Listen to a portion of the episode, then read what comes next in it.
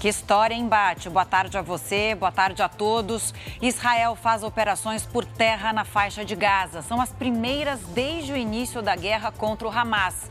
E a Polícia Federal investiga a quadrilha de, de tráfico internacional de pessoas. As vítimas são artistas brasileiros. Agora, no JR.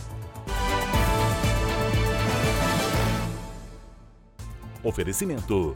Bradesco. Pix pelo WhatsApp com a Bia é fácil. Autoridades israelenses afirmam que fizeram operações terrestres na faixa de Gaza. São as primeiras desde o início do conflito, que já matou mais de 6.400 pessoas. Os ataques focaram em locais onde integrantes do grupo terrorista Hamas e de outras organizações armadas estavam reunidas. Na madrugada desta segunda-feira, Israel atingiu 320 alvos, mirando infraestruturas do Hamas.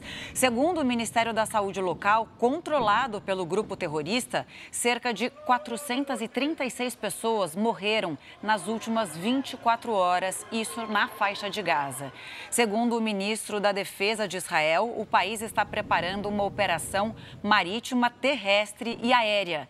Pela terceira vez, caminhões carregados com ajuda humanitária atravessaram a fronteira até a faixa de Gaza. Segundo a ONU, apesar do avanço, o abastecimento que entra na região ainda não é suficiente para atender a demanda. E o Hamas libertou hoje mais dois reféns. São duas mulheres sequestradas no dia 7 de outubro na invasão dos terroristas ao território israelense. A informação foi confirmada pela Cruz Vermelha. A Polícia Federal investiga uma quadrilha suspeita de tráfico internacional de pessoas. Hoje, agentes foram às ruas para uma operação contra os suspeitos. A gente tem aqui com a gente o Paulo Metlin, que tem os detalhes. Paulo, boa tarde para você. É, é, é, aqui, é. Qual, boa qual tarde, Camila. Os profissionais supostamente aliciados seriam artistas de dança de várias partes do país. Eles eram atraídos por promessas de trabalho. Os criminosos teriam levado ao menos 27 brasileiros para a Turquia. Um empresário de Florianópolis está entre os suspeitos. As vítimas eram atraídas por meio das redes sociais. Cerca de oito delas eram aqui de Santa Catarina. Na Turquia, os brasileiros ficavam em alojamentos indignos, recebiam má alimentação e muitas vezes tinha o salário retido. Camila. Obrigada pelas informações.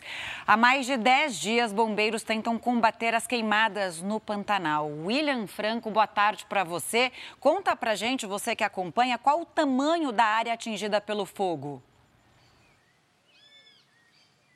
Oi, Camila, boa tarde para você também. O fogo já consumiu o equivalente a 260 mil campos de futebol. As chamas estão concentradas no Parque Estadual Encontro das Águas, que praticamente divide os estados de Mato Grosso do Sul e Mato Grosso. O calorão de mais de 40 graus e os ventos fortes favorecem para o avanço das chamas nesse local que é considerado refúgio de onças pintadas. Camila. Obrigada, viu, pelas informações. E eu volto daqui a pouco com mais notícias. Eu volto com você, Bate.